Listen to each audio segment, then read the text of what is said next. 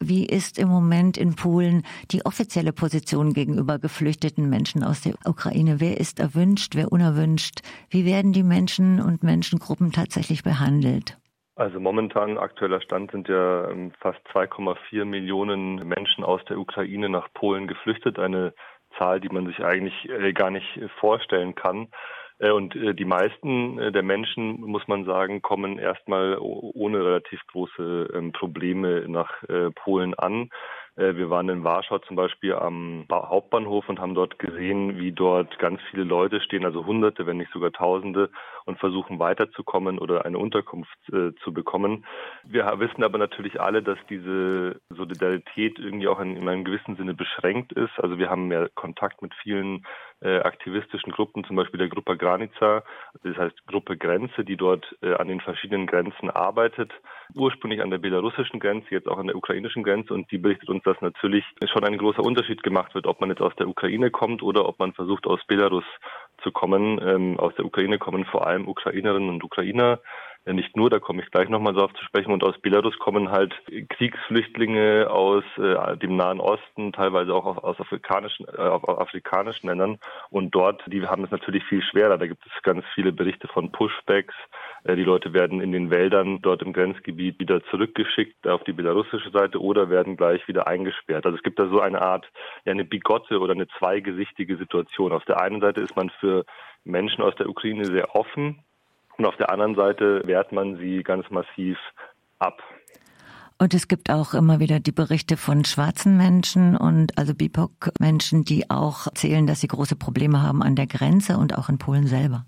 Genau, das ist also ich hatte ja gerade gesagt, dass auch nicht alle, die aus der Ukraine äh, fliehen, äh, das ohne weiteres können, sondern es äh, Berichte gab von vielen schwarzen Studierenden, People of Color, auch aus ähm, arabischen Ländern, die dort studiert haben, dass die überhaupt schon Probleme hatten, an die Grenze zu kommen, weil sie als letztes erst in die Züge, Züge einsteigen durften äh, oder auch erst mal gar nicht einsteigen durften und stundenlang warten mussten und dann äh, an der Grenze auch immer wieder mit Problemen konfrontiert waren. Das hat sich dann äh, ein bisschen gebessert, aber in Polen angekommen ist es für sie auch nicht unbedingt leichter, weil diese große Willkommensatmosphäre, die man unbedingt begrüßen muss und die ja auch zeigt, was möglich ist, teilweise selektiv war, weil Menschen eben die Schwarze sind oder zum Beispiel auch geflohene äh, Romnia, dass die nicht so einfach eine Unterkunft bekommen haben, dass die äh, länger gesuchen mussten, bis sie überhaupt untergebracht werden konnten, äh, beziehungsweise viele von denen dann auch noch weiter nach in den Westen geflohen sind, weil es dort äh, für sie einfacher erschien. Und wer macht jetzt eigentlich hauptsächlich die Solidaritätsarbeit und wie? Also wer unterstützt geflüchtete Menschen, sowohl die, die aus Belarus ankommen können, wie auch die aus der Ukraine und auch aus den Drittstaaten von dort? Ja, das ist natürlich eine sehr gute Frage. Wenn man von außen drauf schaut, dann macht sich die oder rühmt sich die polnische Regierung, die äh, rechte PiS-Regierung, äh, natürlich der Solidarität mit den Geflüchteten. Aber wenn man dann vor Ort ganz konkret äh, hinkommt, wenn man, als wir mit unseren Partnerinnen und Partnern dort gesprochen haben, haben die gesagt, die Hauptlast trägt die Zivilgesellschaft, tragen Aktivistinnen und Aktivisten und tragen auch Freiwillige, teilweise aus ganz Europa, die dort gekommen sind, um zu helfen. Also äh, zum Beispiel, wer macht Lunchpakete für die am Bahnhof ankommende?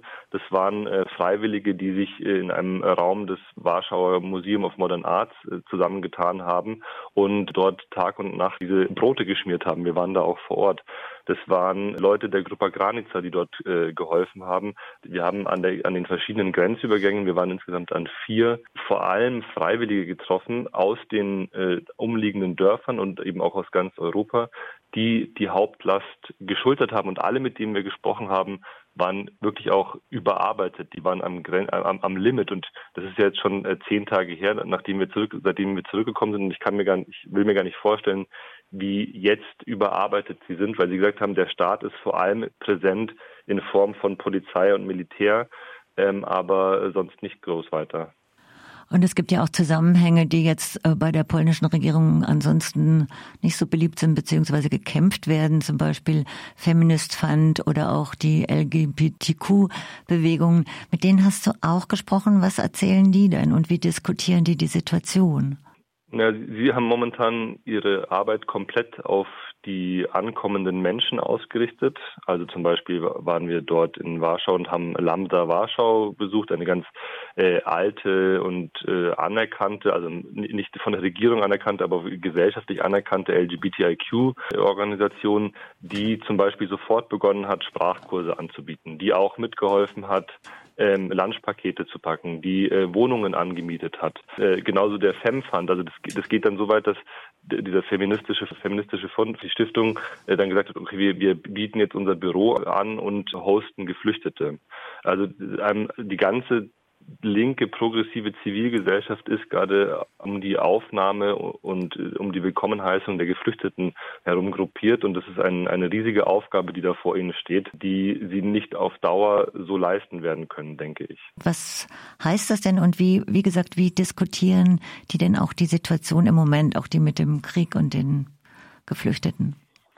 Zur Arbeitssituation kann ich ein ganz konkretes Beispiel nennen oder vielleicht sogar zwei, wenn wir die Zeit haben. Ähm, wir haben das Expo-Gelände in Warschau besucht. Das ist in privater Hand, also nicht äh, städtischer Hand oder auch nicht staatlicher Hand. Und der Besitzer hat gesagt, ich öffne jetzt meine Ausstellungshallen, um Geflüchtete unterzubringen. Das ist ja eine, eine gute Sache. Hat dort Tausende von Feldbetten aufgestellt, ähm, hat dort einen Kinderbetreuungsdienst organisiert. Äh, Freiwillige sind freiwillige Ärzte und Krankenpfleger sind gekommen. Es waren sogar äh, Tierärzte da, weil die Geflüchteten ganz oft natürlich ihre Haustiere mitnehmen. Und wir sind da hingekommen. Das waren wirklich beeindruckende Bilder, aber die Leute vor Ort haben uns auch gesagt, äh, wir machen das alles selber. Und äh, es ist ja nicht nur nicht nur in Deutschland steigen die Benzinpreise, sondern äh, auch in Polen. Ähm, die Leute, die jetzt freiwillig helfen, die gehen nicht zur Arbeit. Aber bei denen ist es auch nur eine Frage der Zeit, äh, ob sie sich die Fahrt zum am Stadtrand gelegenen Ausstellungszentrum der Expo dort äh, leisten können oder nicht. Das ist also alles äh, sehr prekär. Und äh, zum zweiten Teil der Frage, wie das diskutiert wird, da haben wir vor allem mit unserer Partnerorganisation Grupa Granica viel gesprochen.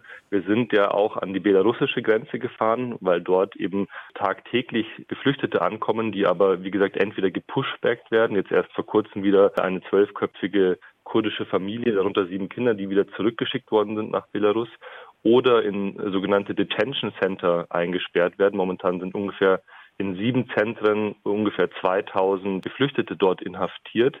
Und die Aktivisten haben dort gesagt, also wir halten das gar nicht aus. Das, das, das ist Rassismus und Segregation, hat eine der Aktivistinnen uns, äh, zu uns gesagt, die an beiden Grenzen aktiv war. Und auf der einen Grenze wird man willkommen, also wird es unterstützt, dass man hilft. Und auf der anderen Seite, an der belarussischen Grenze, wird man kriminalisiert.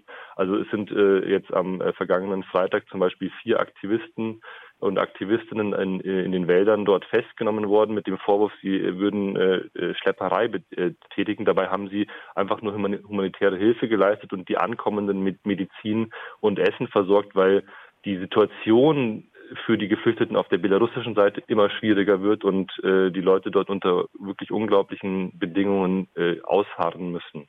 Das hört sich furchtbar an. Und noch eine andere furchtbare Seite, die ich einfach benennen möchte oder noch mal kurz fragen, ist die zu Frauen- und Kinderhandel auch in dem Zusammenhang mit Flucht. Äh, was weißt du darüber aus Polen? Also es gibt da noch keine systematische Erfassung. Aber natürlich äh, gibt es Berichte. Wir haben mit einer äh, ganz aktiven Roma-Aktivistin gesprochen, die gesagt hat, dass ähm, wenn zum Beispiel Roma-Familien über die Grenze kommen, dass, dass sie berichten, dass teilweise Kinder verschwunden sind. Äh, das liegt zum Beispiel oder es kann auch daran liegen, dass in den ersten Tagen und Wochen sehr viele Menschen an die Grenzen gefahren sind mit dem Angebot, wir nehmen euch im Auto mit oder wir nehmen euch in unserem Bus mit was ja prinzipiell erstmal gut ist. Das Problem war nur, dass diese freiwilligen Fahrerinnen und Fahrer nicht registriert worden sind. Das heißt, da konnten auch Leute mit äh, anderen Absichten hinkommen äh, und äh, dementsprechend haben wir auch Berichte erhalten, dass eben Kinder verschwunden sind. Es gibt aber noch nichts ganz Handfestes. Wir, wir recherchieren gerade dazu und schauen, äh, wie sich das entwickelt. Aber es ist sicher so, dass einige ähm, verschwunden sind. Ja, ich weiß auch, dass vor Trafficking gewarnt wird und ich weiß auch in Großbritannien oder in England gibt es jetzt eine Initiative dagegen und also das scheint ein großes Problem zu sein. Ich wollte es jetzt einfach mal benennen. Man müsste da noch mal was extra zu machen. Auf jeden Fall. Ja. Auf jeden Fall. Das wird auch erst ähm, äh, in den nächsten Wochen und Monaten klar, was da wirklich äh, dann passiert ist. Ja, genau.